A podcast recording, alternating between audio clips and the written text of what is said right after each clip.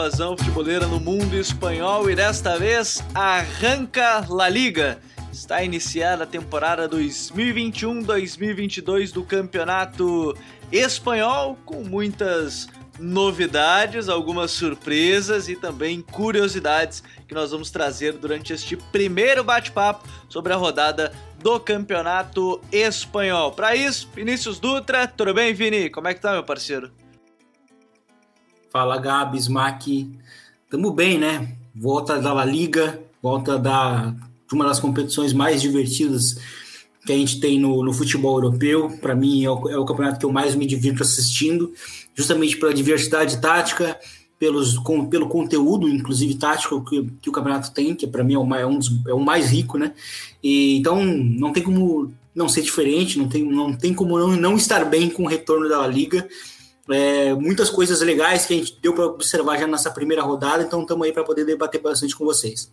É, tem muita coisa para a gente falar nessa primeira rodada e nesse retorno do El Rondo aos, aos podcasts sobre os jogos, né? Porque o último mês aí foi mais da questão fora de campo, contratações, chegadas, mudanças de treinadores. Agora a gente vai tentar falar de uma maneira geral de pontos interessantes ao longo da rodada. Smack Neto também está aqui com a gente mais uma vez. Tudo bem, Smack? Como é que tu tá? Salve Gabi, Vini, Tô feliz com essa volta da La Liga, né? Uh, tava até conversando aqui no off. Acho que pelo menos passar o olho eu consegui ver sete oito dos dez jogos, acho que oito pelas minhas contas, então foi uma rodada bem proveitosa que eu não fiz nada a não ser ver futebol e ver o futebol da Espanha, assim. Tô bem contente com essa primeira rodada e vamos discutir um pouquinho dela. O homem tava com saudade de La Liga, assim como todos nós e todos vocês que estão ouvindo mais um Eu Rondo. Por isso, vamos invadir o mundo do futebol espanhol.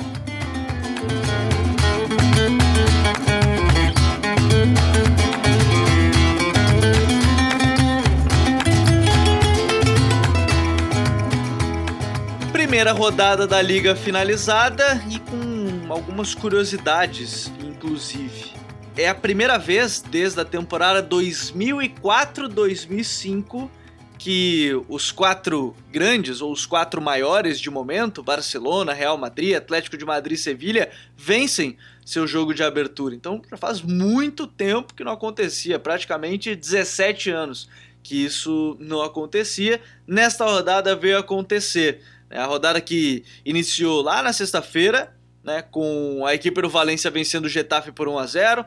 Ainda teve Cádiz e Levante, o um empate 1 a 1. Teve sequência com maior que Real Betis também 1 a 1, Osasuna e Espanhol 0 a 0, Real Madrid vencendo o Alavés por 4 a 1, Celta de Vigo Atlético de Madrid vitória do Atlético por 2 a 1, Barcelona venceu a Real Sociedad por 4 a 2, o Sevilha fez 3 a 0 no Raio Valecano e aí ainda tivemos Villarreal 0 Granada 0 e Elche 0 Atlético Clube também zero a primeira rodada da liga. São muitos temas, né? A gente vai tentar trazendo aos poucos algumas coisas interessantes de cada jogo e a gente precisa começar falando sobre o novo dono da liga, né? Martin Bright White. Não, brincadeira, mas ele já chegou chegando na rodada, dois gols, uma assistência. Na, na expectativa, na verdade, o jogo gerou mais expectativa Barcelona e Real Sociedad. Primeiro jogo sem Lionel Messi e o Barcelona, ô Vini, ele foi bem, né? Eu acho que se a gente fosse considerar assim, ah, qual era a expectativa, ele foi bem. E aí eu acho que a gente, pra gente botar um personagem nesse jogo, a gente começa por ele, Memphis Depay, que simplesmente ele assumiu um protagonismo de criação do time junto com o Griezmann, sem ter medo desse protagonismo, né? Chegou, vestiu a camisa e já tá querendo assumir ali o comando de ataque do time. Exato, porque ele ele com, com o Messi já seria um casamento muito interessante. Mas a gente considera é, que, que, digamos, né, o Barcelona se preparou, né, vamos imaginar um mundo em que o Barcelona se preparou para em que, em que ele iria perder o Messi, é, o Memphis Depay, com, com o atual momento de maturação da carreira dele, ele é um dos melhores candidatos a assumir um projeto grande num, num time grande, né? As últimas temporadas que ele fez no Lyon era de realmente de voltar a dar o salto, né? De voltar de novo depois daquela passagem não boa, não tão boa pelo, pelo United, a voltar novamente a estar num, num grande clube, é, num clube em que, em que tem uma, uma, uma, um nível de cobrança bastante alto. E ele vai para é para certamente um time que está no topo né, nesse tipo de nível de cobrança, que é o Barcelona, né? Os dois, os dois times né, que estão nesse topo são Real Madrid e Barcelona. Ele está assumindo, um, inclusive, um, um posto bem mais complicado, que é justamente é, lidar com esse pós-Messi. E esse primeiro jogo foi muito bom. É, co coletivamente, o Barcelona me pareceu, inclusive, até quando eu assisti o jogo, me pareceu interessante que o Barcelona me pareceu muito um time holandês, porque tinha marcação individual sem a bola, é, com a bola, né, aquele domínio com a posse, mas muito dinamismo e velocidade, ritmo, é, ou seja, não era um time de, de, de, de, de é, conceitos, né, de conceitos mais é, pausados, né, momentos mais pausados com a bola, não, em grande parte do momento, quando, quando o resultado ainda estava 1x0, 2x0, era um Barcelona que com a bola é, agitava muito, né, era um time de muito ritmo, com tendo a posse da bola, e, e, e muito com, por conta disso, a gente tem a atuação do Memphis Depay é, como, como esse falso 9, sendo o cara que ditava o ritmo do jogo, né? O, o, o, ritmo ofensivo do Barcelona. E ele me pareceu, inclusive, um jogador que o, o Emmanuel Alguacil não estava preparado para lidar com ele, talvez com um falso 9, porque ele claramente ele era a superioridade numérica do Barcelona no meio campo né? Ele recuava tanto que ele era quase um enganche, né? E, e ele era o cara que encontrava soluções, é, combinava, acelerava jogadas. E esse ataque do Barcelona é, me pareceu muito complementar. Assim, tem um teto de ser um, um, dos ataques mais complementares que a gente pode ter no futebol europeu, é, porque o, o Brett White foi muito bem também, partindo da, da esquerda por dentro, e, e, e o Memphis, é, ele, é um, ele é um jogador importante também nesse pós-Messi, até mesmo o próprio Jordi Alba, porque ele, quando também joga, joga, aberto pela esquerda, e ele tem vários momentos ao longo do jogo contra a Real Sociedade em que ele aparece. Um né, dos gols, né? Ele faz isso, ele faz jogada pro Jordi Alba, inclusive. O Jordi Alba, né? Exatamente. Porque assim, muita gente até falava assim, pô, o, o Messi saiu do Barcelona. E agora o que vai ser do Jordi Alba, né? Porque o Alba sempre teve uma relação muito importante, né? Aparecendo nas, nas inversões. E eu, eu até comentei com o Gabi uma vez no, no, no, no WhatsApp, justamente que, que, que o Memphis, no Lyon, ele tinha uma relação com os laterais. Né? O Ferland Mendy era um deles. É, né, ele tinha essa, principalmente com o lateral fazendo aquele overlap, né, aparecer por, por, por, fora ou até mesmo por dentro. No caso do, do, do Mendy, era por dentro, ele era um lateral que aparecia por dentro, como foi no caso do gol. É, e, e, ele vai ser importante, eu acho que né, né, né nessa passagem pós-Messi, justamente por, por essa presença que o, que o, que o Memphis Depay tem quando atua a, aberto. Então eu acho que é, essas inversões de posicionamento do, do Memphis com, com, com, com o Brett White eu achei bem interessante. É, e eu acho que ainda assim, assim, a gente vai fazer uma comparação das atuações. Eu acho que o Griezmann fica um pouco abaixo, mas ele tem um teto de, também de aparecer, sem ser importante nessas aparições por dentro, né?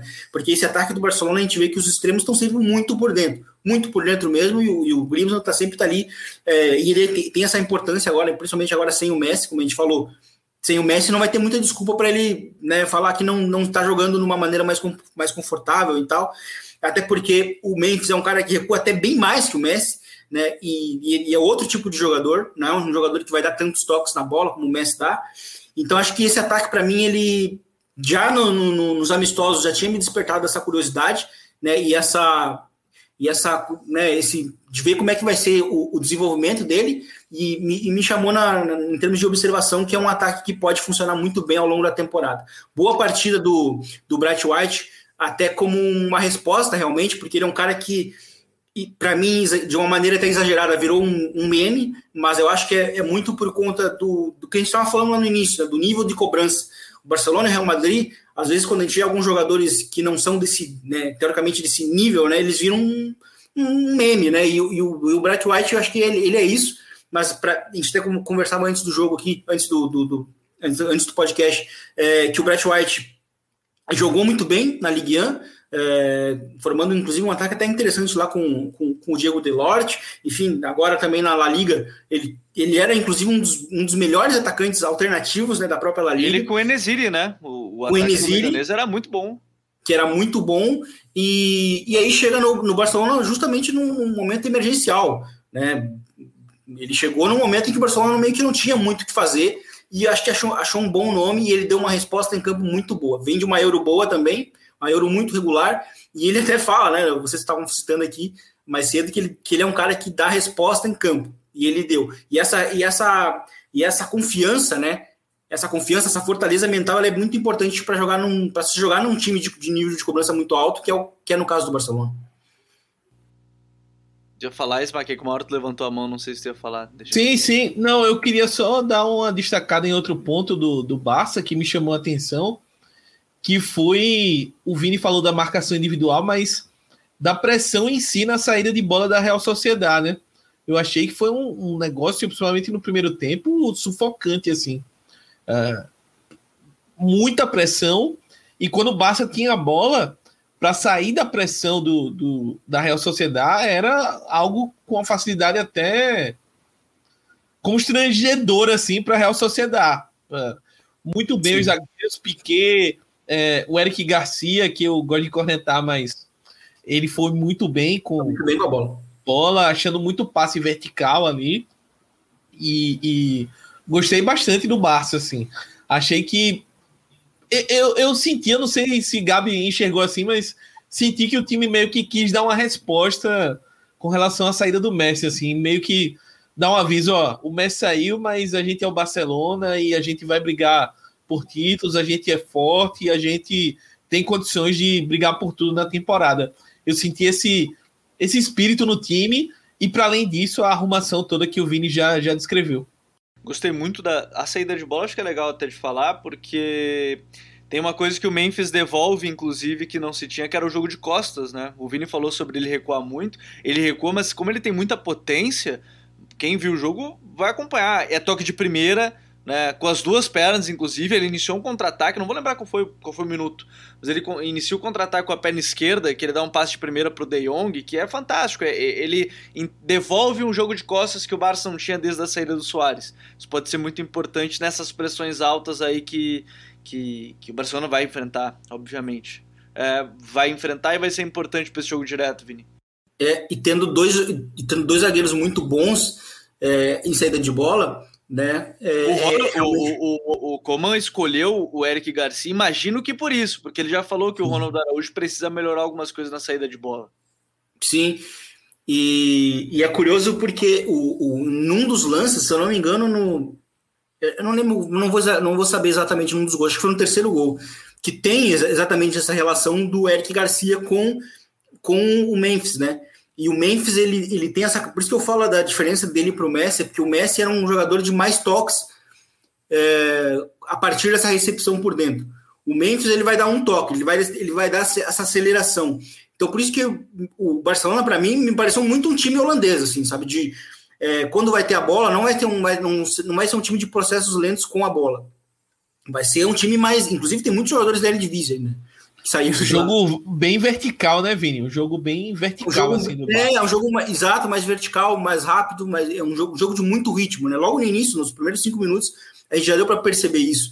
E, e, parte muito de, do Memphis como um falso 9 que, que, que, dá esse dinamismo com um toque na bola. Num dos lances em que o Jordi Alba perde um gol bastante, bastante feito, né? Eu acho que é, era no início, era no início do, do segundo tempo é, que é um toque também que ele dá só na bola. Então, assim, é muito, é muito importante. Isso, isso me chamou muito a atenção, esse dinamismo ofensivo que o Memphis deu. E, para mim, eu acho que, assim, para completar o 10, só faltou um pouquinho mais do Grisma. Né? Mas eu acho que ele vai, vai, vai acabar entrando na festa com, com o tempo. É, inclusive, só pra gente fechar nesse tema aí da Barcelona, do Griezmann me chamou a atenção mesmo. Não, não é que chama a atenção, só retoma. A fase defensiva dele é muito absurda o que ele recuperou de bola no campo contrário é, é, é, meio loucura, assim, mas realmente, falta o Griezmann agora, a gente precisa do Griezmann protagonista. Agora a gente precisa do Griezmann, é o Griezmann do Atlético, né, que talvez seja esse o ponto que a torcida espera e que é a resposta que provavelmente ele, ele gostaria de dar. Além disso, só pra fechar, muito simbólico, né, o Piquet faz o primeiro gol do Barcelona pós-Messi, o cara que baixou o salário, aceitou a, a renovação de última hora e mais rápido para conseguir inscrever o Eric, o Rei Manage e o, e o próprio Memphis. E agora, segundo todos os capitães, né, só o Busquets acabou não falando pós-jogo, Jordi Alba e Sérgio Roberto, né, que são os quatro capitães, Piquet, Sérgio Busquets, Sérgio Roberto e Jordi Alba, sempre por tempo de casa e uma escolha do vestiário, né, é, votação do vestiário e tudo mais, inclusive se falaram que o Ter Stegen ele desistiu de última hora, era para ele poder ser o quarto capitão, mas ele viu que todo mundo escolheu o Alba, ele recuou, é que todos vão baixar o salário agora. A única diferença é que do Sérgio Roberto é renovação de contrato. Aí essa é a discussão. Porque o contrato dele acaba no meio do ano, então estão discutindo se vai ser uma renovação, vai diminuir o contrato, quanto tempo. Os outros não, os outros vão ser apenas a. Apenas entre aspas, né, a redução de salário, visando a inscrição, inclusive, do próprio Sérgio Agüero. Mas a liga, senhores, ela teve muita coisa legal ainda nessa abertura. E eu vou querer falar até do jogo de abertura, o, o Smack, né? A gente tocar num ponto assim. O Valência inicia o seu projeto é, Pep Bordalás e um jogo muito frenético, né? Com 3 minutos já tinha um jogador expulso, com 10 tinha um pênalti e o Valência fazendo o seu gol. Mas a grande atuação de destaque vai para o goleiro, né? O George Mamardashvili, né? É, ele que foi uma peça-chave para conseguir manter o placar em branco contra né, o, o Getafe e o Valência aparentemente começa a temporada num ritmo diferente da temporada passada, né? É, o, o Valência me surpreendeu. assim. Primeiro que o que você falou do, do jogo em si, né, dos dois times, é, me chamou muito, muito atenção, que foi o, o ritmo insano o jogo inteiro uh, dos dois times, assim. Uh, a rotação dos dois times era coisa de quem gosta de ver a Premier League, tava naquele padrão assim, muita intensidade, muito muita dividida, muito jogo bem corrido mesmo. E o Valência do Bordalás é aquele time que claramente vai competir assim. Se a gente na, na temporada passada e talvez até um pouco do final do, do Marcelino ali o time já não competia tanto, era um time mais de posse de bola, de paciência, de buscar o melhor momento para atacar. Esse time do Valência de agora é um time que vai competir, vai te deixar tudo em campo assim. É, mostrou muito disso no, no jogo. É, o Retafe, eu particularmente acho que é uma equipe que vai sofrer bastante. É, obviamente é, é uma amostragem pequena do primeiro jogo, mas achei que é uma equipe que ainda está sentindo os efeitos da mudança de estilo de jogo, né? Retafe é um time que agora com o Michel no comando vai tentar ter um pouco mais a bola, é, conduzir um pouco mais o jogo, criar. E eu senti que o, o time ainda está se adaptando a esse, a esse novo jeito de jogar. Já o Valência, até pela temporada passada já ter sido uma transição de estilo de jogo, se adaptou bem melhor à forma do, do Bordalás. E o Valência é, é um time que eu não vou dizer que vai brigar por Champions, coisa gigante, mas é um time para a gente ficar de olho, porque é um time que vai competir até o último segundo de cada partida. Eu acho que isso o Bordalás vai conseguir entregar. E como destaque, o goleiro, o Mamar Dashville, que é o. Eu acho que é georgiano, né? Mas enfim, da Geórgia, o goleiro, entrou numa, entre aspas, fogueira, né? Você estrear ali, o Silêncio não, não jogou e. Uh, ele entrou. É, um cara 20 novo, anos, né? É um 20 anos, exatamente. E, e, essa rodada teve, foi prolífica de, de goleiros jovens também, né? Mas focando nesse jogo do Valência, ele entrou e deu conta do recado, foi muito bem. Uh, foi o destaque do jogo, sem dúvida nenhuma. Uh, a nota triste aqui vai para o nosso menino Guilhermão, que a gente deu uma hypada nele e mais uma vez a zica do El Rondo pegou, mas em nossa defesa é, vamos dividir essa culpa aí com o Bordalás, que escalou ele de volante e ele, acho que com 10 minutos, 13 minutos, uma coisa assim, já foi expulso. Então tem essa nota ruim minutos, aí. Né? Foi com 13 minutos. Isso, isso foi já no comecinho do jogo, assim. Ah. O Valência já é, sentiu. Gostei bastante e gostei é, também do Max Gomes. Né? É o último destaque assim desse jogo para mim. Achei que ele pareceu mais confortável na, na função dele de centroavante. É um cara que, ao contrário de outras temporadas, eu senti ele um pouco mais confortável fisicamente, o que para ele é importante para desenvolver. É um cara que ele naturalmente ali na frente tem um pouco mais de embate físico, tem a briga ali com os zagueiros e ele conseguiu desenvolver bem isso, até porque ele jogou sozinho na frente, basicamente, o jogo inteiro, porque estava com a menos. Então tem esse pequeno destaque aí para o Maxi Gomes. Mas no mais, eu acho que é olho no Valência com relação a, a essa competitividade que o Bordalás eu acho que promete entregar muito ao time. E com relação ao Retafe, é, tem, que, tem que ter um pouco mais de calma, paciência com essa transição aí no estilo de jogo. Bom, da liga ainda para a gente falar, Vini, tem alguns detalhes importantes e a Liga 21-22 ela termina mais ou menos como. Ela começa mais ou menos como terminou quando a gente fala de Real Madrid, porque você tem Benzema, dono do time, mais uma vez, sendo o cara decisivo e pelo menos neste primeiro momento não dá para dizer que tem grandes mudanças estruturais na equipe do Madrid, principalmente porque não teve Tony Kroos, né? E isso já faz acho que uma diferença bem grande quando a gente fala desse, desse Madrid, mas a temporada ela começa como terminou, Benzema mais uma vez sendo o líder técnico do time, comandando tudo.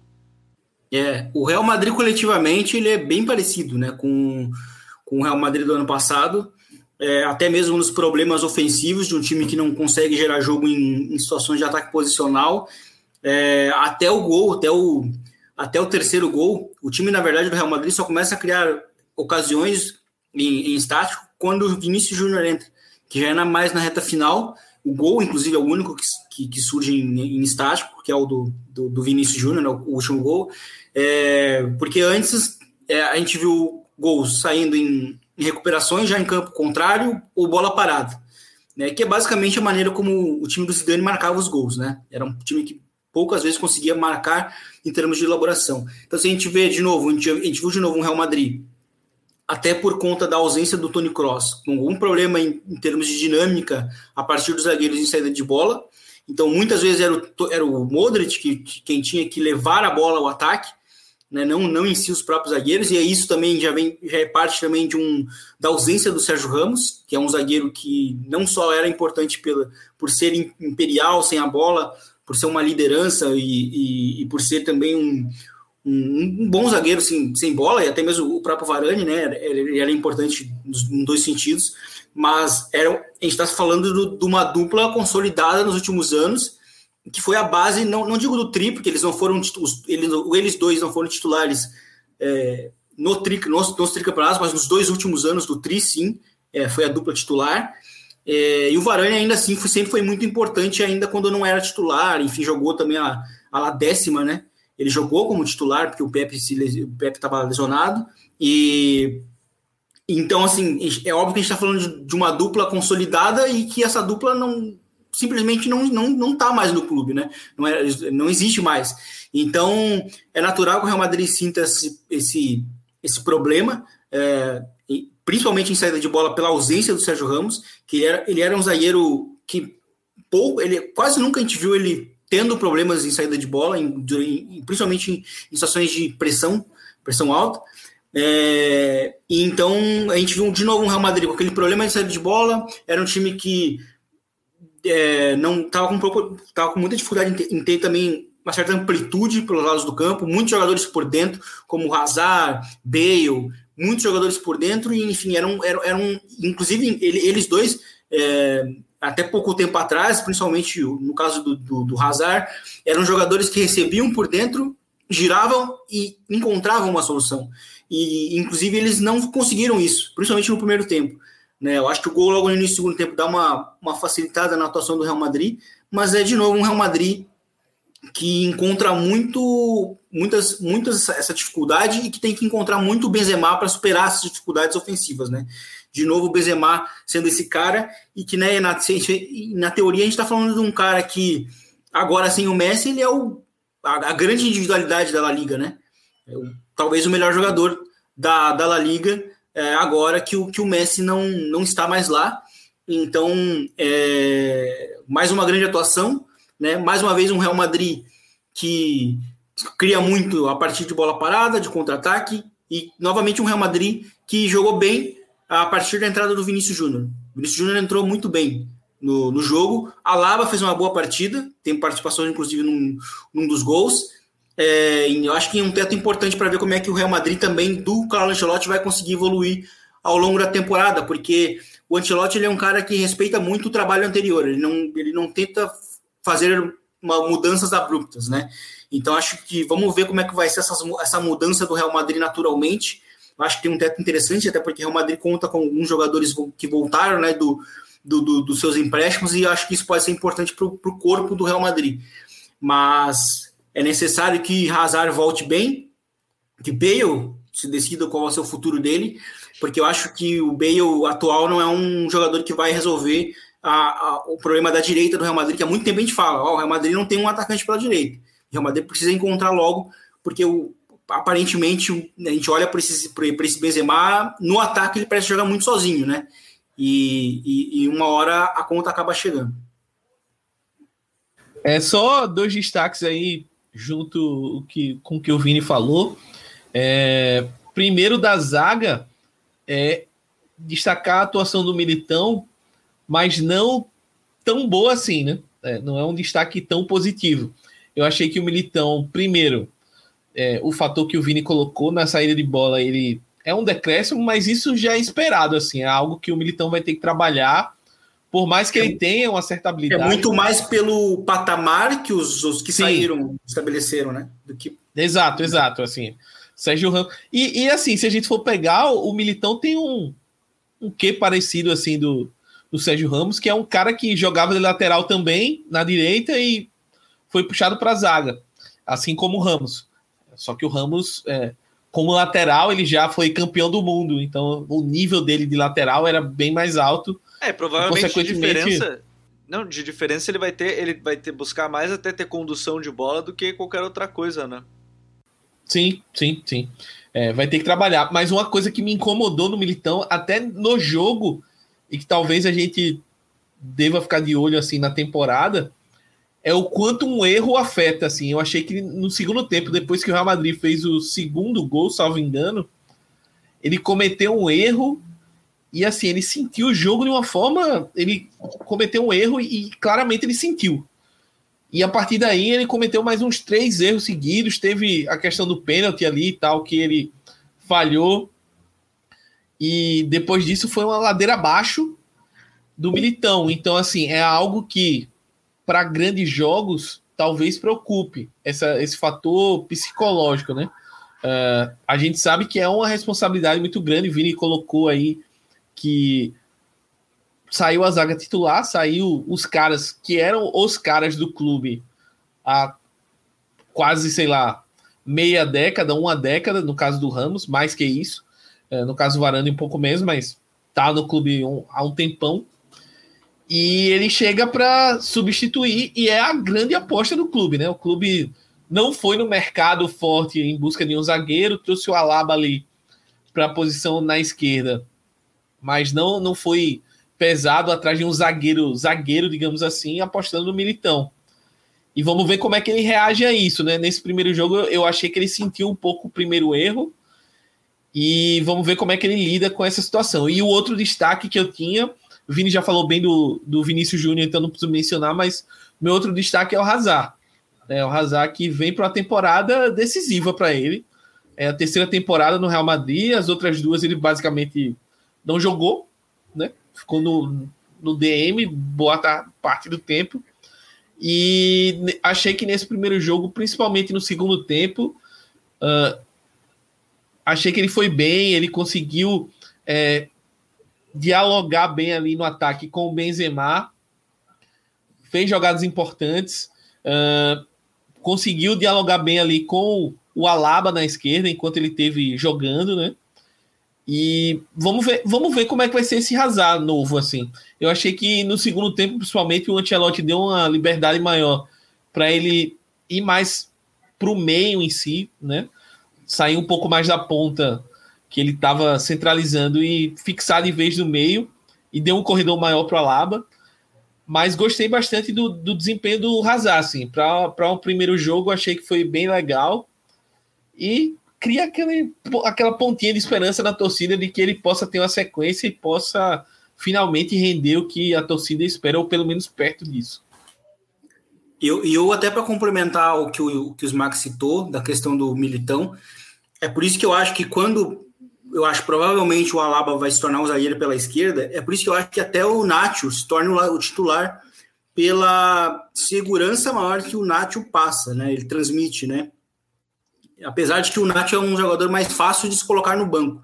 Ele entende que ele, que ele ser o banco, se ele ser o, o reserva, para ele não tem muito problema. Porque é o, só só sobre o Nacho, só uma pitadinha que o, o Ancelotti falou depois do jogo, né, sobre o Nacho e elogiou a concentração, né, do, do Nacho, falou que o Nacho, ele conta muito com o Nacho, que ele é um, um dos poucos jogadores que ele já viu, que ele treinou, que tem uma concentração, um foco absurdo durante os 90 minutos, ele não perde o foco. Então, o, o Ancelotti, para mim, ele deu meio que uma pista assim, que talvez ele use o Alaba como lateral esquerdo e aí quando o Mendy voltar, ele pode tentar ver uma outra posição para o Mendy, até mesmo na zaga, enfim. Mas ele, ele mostrou muita confiança no Nacho.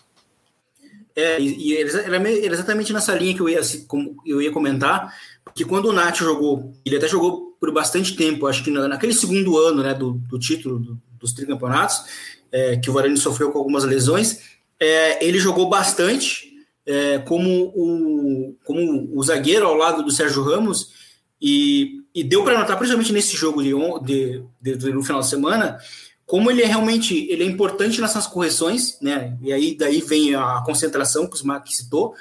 É, porque diversas vezes a gente viu ele antecipando, ele fazendo um corte, ele fazendo a correção por trás da, da do lateral, que era o caso Alaba, que era um lateral que que até por conta do, do, do, posicionamento dos atacantes, né, de estarem muito por dentro, o Alaba tinha que fazer esse corredor, tinha que ir, e aí o Alaba, obviamente, não tem tempo para estar nos dois lugares ao mesmo tempo, e, e, e o Nath foi muito importante fazendo essas correções por trás, dando essa cobertura, ele é muito rápido, né, o Nath tem essa, essa, essa velocidade, e eu acho que o Nacho, justamente por, por isso que o Smack citou, e até mesmo pela regularidade, eu acho que que quando o Alaba, em algum momento, que ele vai ser utilizado como zagueiro, eu acho que o, o, o, o, o zagueiro pela direita vai ser o Nacho, justamente pelo que o Smack citou. Né? Eu acho que o Militão ele é um cara que é bom que se diga, para o Real Madrid ele só conta como zagueiro mesmo, lateral ele não conta, e até porque como lateral no Porto ele não foi bem, é, e, e, e, ele, eu acho que ele vai ser utilizado realmente como esse zagueiro, e eu acho que o Nacho, justamente pela, também até pela experiência, né, já é um jogador mais passando dos 30 anos, 32. Então acho que ele é um, é um zagueiro que tem que dar um pouco mais essa experiência para o time e ele é importante justamente sendo esse cara correto. Né? Até falei assim da, da, da saída de bola, não é, não é nem que o, Nacho vai ser um problema em saída de bola, mas, mas ele vai ser um cara que vai, você vai ser aquele cara nota 7, assim, que não vai ser nada, não vai ser um problema, mas também não vai ser um, um diferencial. Né? E eu acho que ele jogando com o Alaba, que, é, que também é um zagueiro que vai muito pro bote, quando joga como zagueiro, ele pode ser importante para ser, ser essa dupla complementar, justamente pelo que o Smack citou. E a gente tem mais alguns detalhes dessa liga é, para a gente falar, inclusive, mas antes disso, já para um rápido intervalo, porque na volta a gente tem que falar do atual campeão, que retorna já e consegue seus primeiros três pontos. Né? Também La Chachoneta, que não conseguiu voltar ainda 100%, ainda entrando alguns jogadores da equipe. Né? O jogo bastante movimentado, inclusive, né, no Balaídos, e essa sequência de rodada do campeonato espanhol. Mas tudo isso daqui a pouquinho, você fica aí ouvindo alguns recados importantes e já volta. É um minutinho só, e aí você já segue com o Rondo no episódio número 55. Fala futeboleiros, tudo bem? Eu espero que vocês estejam gostando do episódio de hoje. Mas antes de seguirmos com esse bate-papo, eu quero fazer um convite para vocês. Se você quiser receber conteúdo exclusivo no site, ter acesso às matérias fechadas, vai lá na aba Club e faça parte do Futuri Club por apenas 12 reais mensais ou até mesmo em planos semestrais com desconto ou até mesmo anuais. Você ainda vai ter direito a desconto nos cursos do Futuri. Então, fique ligado. Além disso, eu quero lembrar para vocês que esse episódio também tem o apoio do Futuri Pro, o departamento de análise e mercado do Futuri. Seu time gasta menos dinheiro e ganha mais jogos. Para mais informações, mande um e-mail para comercial@futre.com.br. A temporada também tem o retorno do campeão espanhol e que certamente me parece ainda mais forte e a gente até falou sobre isso em outros episódios que não seria uma surpresa ser o time favorito nessa briga hoje pelo bicampeonato. Primeiro pelo momento de reformulação do Barcelona, essa reestruturação não tão é, grande como do Barcelona, mas no Real Madrid, esse momento de reafirmação talvez seja a palavra mais, mais correta. Mas a equipe do, do Atlético, o Smack, ela chega né, nesse duelo importante, um duelo forte né, contra o Celta, que foi uma das grandes. É, uma das grandes equipes na temporada passada, desde a chegada do Eduardo Cudê, né, mais ali para na oitava, nona rodada ainda do primeiro turno, chegou, fez o time brigar inclusive por uma vaga europeia ali até o final, né, quase quase conseguiu, inclusive. Mas a gente vê um Atlético de Madrid de novo, muito sólido, né? Ainda não tinha nem Soares e Depô, entraram só no segundo tempo, mas já mostra que esse time vem de novo agora para abocanhar e para brigar pelo bi. Não, é, para mim, primeiro foi o melhor jogo dessa primeira rodada da Liga, foi esse Atleti e Celta, Celta e Atleti, na verdade. É um jogo de muitas alternativas, assim, o Atleti mostrou ao meu ver, principalmente, tem elenco, né? É, poupou bastante e foi um time muito competitivo contra um Celta que vem muito forte nessa temporada e de novo, assim, a gente já fez podcast sobre o Celta, do Cudê, etc. Mas como é legal ver o time do, do Celta jogar, é um time que se não tivesse a camisa do Celta, tivesse lá colete laranja, a gente ia saber que era um time treinado pelo Cudê, assim, sabe? Ele é muito bem definido, a gente sabe os movimentos, sabe como é que se posta em campo. Quem conhece o trabalho do Cudê vai enxergar o time dele ali muito fácil. E sobre o Atlético Simeone, eu acho que é mais uma vez é um time que vem para competir a full, assim, vem muito bem. É, tem o Angel Correia que brilhou, né? Além dos dois gols, é um cara que o Vini já batizou que é o, o clutch player aí, e ele é um cara que vem muito para para brilhar, eu acho, nessa La Liga. Acho que talvez seja a liga que faça com que ele tenha esse espaço maior no, no, no elenco, né? Acho que o Atleti foi um time que sentiu um pouco o ritmo, até pelo time estar tá um pouco desfigurado, mas assim, é, no final, quando precisou, entrou o Soares, entrou o Depou, que fez a sua estreia no segundo tempo. É um cara que já ajudou uh, apesar do pouco tempo ali. Mas é, no jogo em si, por um detalhe, o Celta não empatou, né? O Aspas driblou o goleiro e na velocidade da bola acabou com a direita, que numa boa, chutando para fora. Gostei muito do jogo, muito assim. E são três pontos que o Atleti arrumou agora, que para quem quiser concorrer com ele pelo título, é, vai ser difícil arrumar. Contra o Celta, embalaídos, vai ser difícil arrumar. E a gente sabe que tanto o Real Madrid quanto como principalmente o Barcelona tem dificuldade para arrancar uma vitória lá dentro. Então, olho nesse time do Celta e o Atleti, quer queira quer não, é o favorito para conquistar o bicampeonato, não tem jeito, principalmente com o Messi deixando o Barcelona. É o time que está com um trabalho mais consolidado, é um time que não perdeu nenhuma peça importante e adicionou o Depou, né? É, tá se falando em Matheus Cunha, se vier também, é um, uma baita chegada, uma baita adição assim pro, pro Atlético, pro estilo de jogo. Então, minha aposta aí para favoritaço agora é o Atlético depois da, da saída do Messi. Gostei da tentativa do Smack de zicar o Atlético na primeira rodada. Não precisou de duas, três rodadas. Na primeira já, chamou de favoritaço. Não, somos. É, o, é, o, é, porque assim, né? É, é, a gente passou muito tempo elogiando o Barcelona aqui, que era o meu favoritaço original. Sim, a gente entende porque a gente tá vendo se o Memphis né? Depay, Se o Memphis Depay continuar jogando o que ele jogou na primeira rodada, são os dois favoritaços da liga, não tem muita discussão. É, e a gente vê esse Atlético de Madrid chegando, chegando muito forte, inclusive. E, e, de uma certa forma, né, Vini?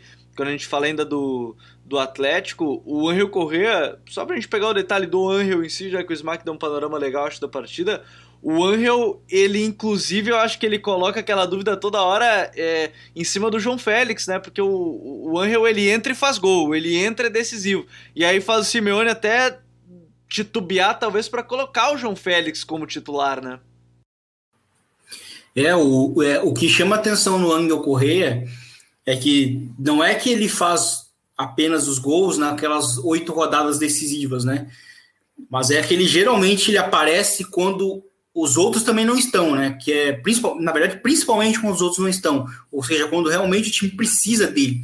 E aí por isso é o apelido, Clutch Correia, porque ele ele aparece quando o, o, o Soares não está em campo, quando o próprio o, é, o próprio João Félix está lesionado novamente, é, e ele aparece justamente nos momentos em que o time mais precisa dele, e, e o João Félix ainda não conseguiu alcançar esse, esse, esse, esse momento né, de, de maturidade na, na, na carreira, e nem sequência, né, por conta das lesões, não está inteiro, e, e o Correia novamente terminou o ano, começou, na verdade ele começa o ano como ele terminou, né, a temporada passada, sendo importante, principalmente na ausência de jogadores, de jogadores também relevantes dentro do elenco do, do Atlético de Madrid, é, me chamou realmente a atenção novamente. E, e, é, meio que uma, é meio que uma certeza de que ele vai corresponder né, com, com, com, com, com, gols, né, como, como foi o caso. Não foi um jogo fácil para a equipe do, do Atlético de Madrid. O, o Celta até começa bem o jogo, o Celta consegue reagir ao longo do jogo, né, do gol que sofre, e de novo está lá o Angel Correa para ser decisivo. Então, por isso mesmo, esse apelido aí Clutch Correia, porque ele aparece quando Soares não está inteiro, quando, quando o, o, o, João Félix também não está em campo, e ele novamente foi importante. É, o nosso querido Angel Correa, ou Clutch Correa, gostei desse, desse, desse apelido para ele aí, viu? Agora, para a gente fechar o podcast, Smack, tem um último jogo que a gente tem que falar, que é o baile de Papo Gomes, e, e o Sanches Pizjuan parece ser um lugar bem adequado para que Papo Gomes possa brilhar. Dessa vez e nessa rodada com o seu conterrâneo, nova contratação, inclusive do clube, que é o Eric Lamela, né, que foi é, trazido junto ao Tottenham. O Sevilha recebeu 25 milhões de euros mais ele pelo Brian Hill, né, o Brian Gil, né, que foi pro Tottenham. E aí o Lamela estreia com dois gols, mas a gente tem que falar do baile do Papu. Para quem quiser ver até um lance muito legal, Lá no meu perfil, no arroba Gabriel no arroba a gente postou um vídeo muito legal que o Smack até nos mandou, que é o Papo Gomes é fundamental no 1x0, e a gente pode começar justamente por aí, sem tocar na bola, né, Smack? Ele dá dois corta-luz na, na jogada, em nenhum momento ele toca nela, e mesmo assim ele é fundamental para que a jogada aconteça. Então, o baile de Papo Gomes com seu coadjuvante Lamela, que foi tão protagonista quanto. É, antes de ir para o Sevilha, uma última pitadinha de Atleti é, olho no Saul, tá? A gente falou muito sobre a transfer, possível transferência do Saul nessa última janela. E ele. Pro Barcelona, inclusive, né? Sim, Falava. sim, sim. Falou, falou-se também de, de, Inglaterra, né? O Liverpool de olho, o Tottenham, enfim. E ele foi muito bem nesse primeiro jogo.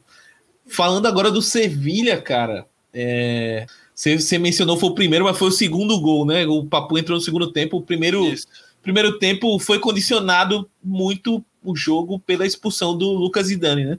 O filho do Careca, que é o goleiro do Raio, acabou sendo expulso e complicou a situação pro Raito, assim. E, e assim, antes de falar do Sevilha, gostei do Raio, tá? Agora sim, tecnicamente é um time que vai sofrer demais. E para uma liga longa vai ser muito difícil de escapar. Mas gostei da postura tática do Raio, achei bem, bem interessante. O time competiu bem. Só que no segundo tempo, quando entrou, principalmente o Papu e depois o Lamela, é, não deu assim. O Papu, cara, ele não tem como o Lopetegui, por mais que ele não, não encontre uh, um encaixe tático, uh, o, o, Papu talvez não cumpra ali, principalmente na parte defensiva, o que o Lopetegui quer, mas ele, ele mudou o jogo, assim, mudou a rotação do Sevilha, ele fez a bola circular melhor, ele participou do segundo gol sem tocar na bola. Aqui não é uma aula pô, de futebol. Como é que você interfere no jogo sem dar um, um, uma raspadinha na bola? E o Papu fez isso, participou bem também do terceiro gol. É um cara que chegou no meio da temporada passada, né, para reforçar aí o Sevilha num negócio de ocasião. Foi se adaptando aos trancos e barrancos, mas eu acho que agora é a temporada do Papu e ele tem tudo assim, ele tá mostrando não só dentro de campo, mas fora de campo. A gente acompanhando é, a imprensa que acompanha o Sevilha, elogiando muito a liderança dele, é, como ele está influenciando os jogadores dentro do grupo. E é um cara que tá, tá brilhando. E sobre o Lamela, é o torcedor do Tottenham que ama pegar no pé do Lamela, mas ele fez uma estreia bem interessante, assim, para além dos gols. para além dos gols, o Lamelinha, eu achei que ele foi muito incisivo, assim. Ele no um contra um, ele ganhou várias e ele entrou com bastante confiança, que é algo que mexe muito com o futebol dele. Se ele tiver confiante, e obviamente tá, tiver numa noite ou num dia que ele estiver acertando, ele vai muito bem. E a, o gol, o primeiro gol, principalmente, deu muita confiança para ele. Ele começou a jogada, depois finalizou e marcou o gol. E a partir daí fez muita diferença. O, o Sevilha, com o Lopetegui, a gente sabe, principalmente contra esses times que estão mais na rabeira, é um time que vai ter muito volume, é um time que vai ter posse de bola. É, não foi uma das melhores partidas ali, por exemplo, do, do Cordan ou de, dos outros volantes, mas foi um time que ainda assim conseguiu controlar muito. E a partir do momento que o Papu entrou, conseguiu ter mais efetividade e mais é, agressividade ali no último terço e construiu o placar. Foi 3 a 0 salvo engano, e poderia ter sido mais assim, porque eu acho que o Sevilha criou para isso, perdeu alguns gols, mas o, Dimitrovic até eu acho que entrou e entrou bem. Mas o, o Sevilha, cara, é um, é um time para a gente ficar de olho. Não sei. É porque todo ano a gente tem aquele problema do Sevilha que, pô, no jogo grande o, o Sevilha do Opeteg não, não responde, né? Mas talvez esse seja o ano. Vamos acompanhar. É, é um time que está muito bem montado, muito bem azeitado. É, eu acho que eu tinha compartilhado até no, no grupo do Rondo da gente o Monte uma semana antes do, da liga começar, falando que não estava satisfeito com, com o mercado. E aí, do nada, ele começa a especular nomes, começa a trazer jogadores, tá, tá até especulação de volta do Daniel Alves tá rolando. Então vamos ver o que é que acontece até o dia 31 aí para o Sevilha, que já tem um elenco muito forte. É, o nome da vez é o Gonzalo Montiel, né, lateral direito da equipe do River Plate, que poderia ser um, um nome a, a chegar. Salvo engano, Gabi, ele foi anunciado já, o Montiel, tá? É, Montiel, então tá aí. Fechou a chegada do Montiel, principalmente para descansar o Jesus Navas. Né, é, né? o que ele estava negociando foi um cara do Porto, que agora eu não lembro exatamente o quem era. Tecatito Corona, Jesus Corona. Isso, isso, Jesus Corona, exato. O, o outro jogador do Porto. Bom, senhores, para a gente fechar, eu acho que é legal, assim, a gente tem muita coisa para a liga, mas foi legal a gente retornar já falando do campeonato, tem bastante coisa para para acontecer. Fechando o episódio hoje, nossos 45. Hoje a gente foi até os acréscimos, né? 48 minutos aí de, de podcast. Mas, Vini, até a próxima. E a liga começou, mas acho que a gente vai ter muita coisa ainda para falar, porque a janela de transferência não fechou. Tem muita coisa pra gente comentar ainda dessa liga. Isso aí, tamo, tem muita coisa para comentar, muita coisa para acontecer. Como eu, meus times vão tentar se reforçar nesses momentos finais grande episódio que novamente fizemos aqui. Foi um prazer e até a próxima. Valeu, Vini Smack. Até a próxima, até semana que vem. Valeu, Gabi, valeu, Vini. E o meu destaque último aqui, rapidinho, é o Diá, o atacante do Villarreal. É um cara que eu, particularmente, não acompanhava na Ligue 1 e gostei bastante, tanto na Supercopa da Europa como nessa estreia é, dessa segunda contra o Granada. Achei que ele é um cara que sabe abrir espaço, sabe atacar espaço, dialoga bem com o Gerard Moreno, olho nesse ataque do Villarreal para essa temporada. No mais, grande abraço e como é bom ter a La Liga de volta. É, que bom que a La Linda está de volta. Muito obrigado a todos que nos acompanharam até o final deste podcast. Compartilhe para seus amigos, mande aí para todo mundo que gosta e que você sabe que gosta do Campeonato Espanhol, que a gente tem muita coisa para falar. A temporada está apenas começando. Um grande abraço a todos, até a próxima e tchau!